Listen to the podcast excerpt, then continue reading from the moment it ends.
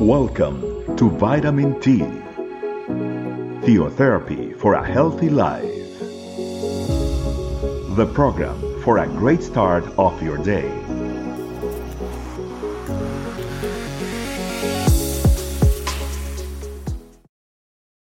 Hi, family. Welcome to another Vitamin T.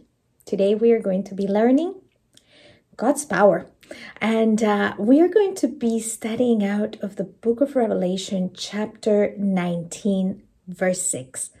It says as follows uh, Then I heard what sounded like the shout of a vast crowd, crowd or the roar of mighty ocean waves or the crowd of loud thunder. Praise the Lord, for the Lord our God, the mighty reigns. The Lord our God is mighty.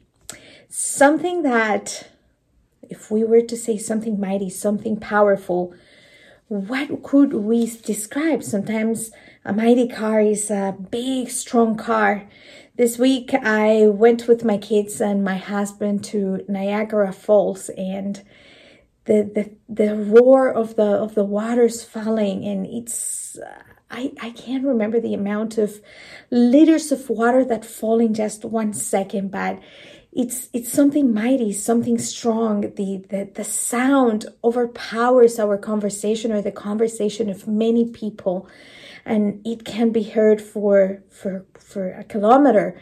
You can hear the roaring of the waters. Um, and it makes you think that it has such a such a strength, such a power.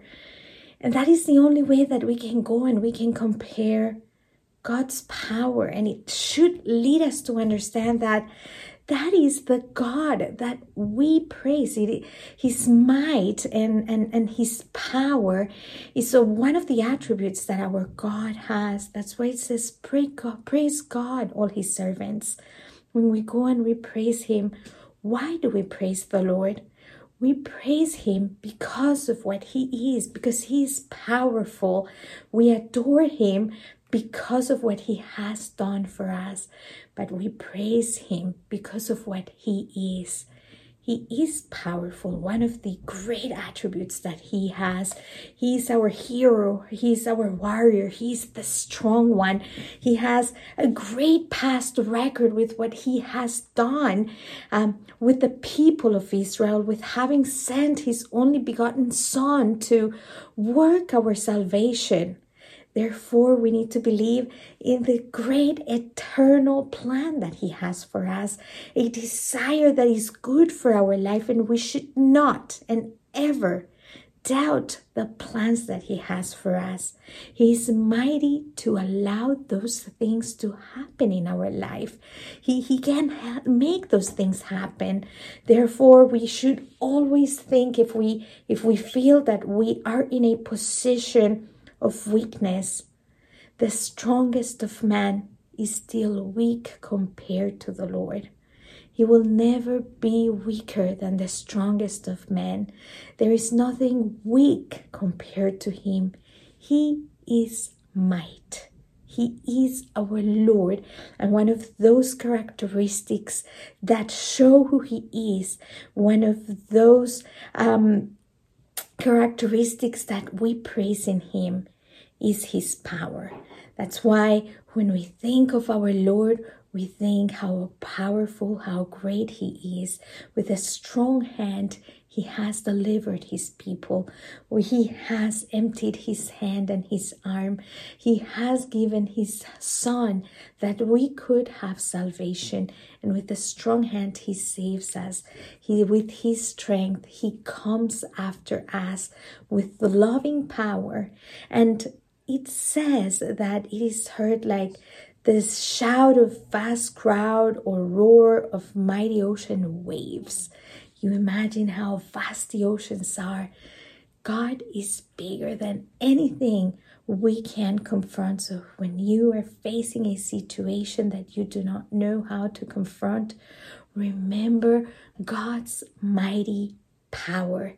He can. He is worth being represented by ourselves. Here on earth. Let's pray. Thank you, Father, for being our strength, for being our might, for being our hero, for showing how vast, strong, powerful, how, Lord, your voice is like thunder. You show and demonstrate yourself to be strong, to be loud, to be big, beyond our understanding. Let nothing that we think is mighty against us can overpower us because he who is with us is stronger than the strongest of what we think we are facing. Nothing is strong to you, Father. We are with you and we praise you and we glorify you, Father, for what you do in our life. We exalt you and we give you thanks for gifting us this promise. Just as it says in the Word of God, we praise you, Lord, for the Lord our God, the mighty reigns. Thank you for being our King, the one whom we can serve. In Jesus' name we praise. Amen. Thank you, family, for one more time in another vitamin T. See you at another time. Thanks for joining us. Remember, the vitamin T can be found in audio, video, and written versions in our website, estecamino.com. We'll be waiting for you tomorrow for your daily vitamin T. Theotherapy for a healthy life.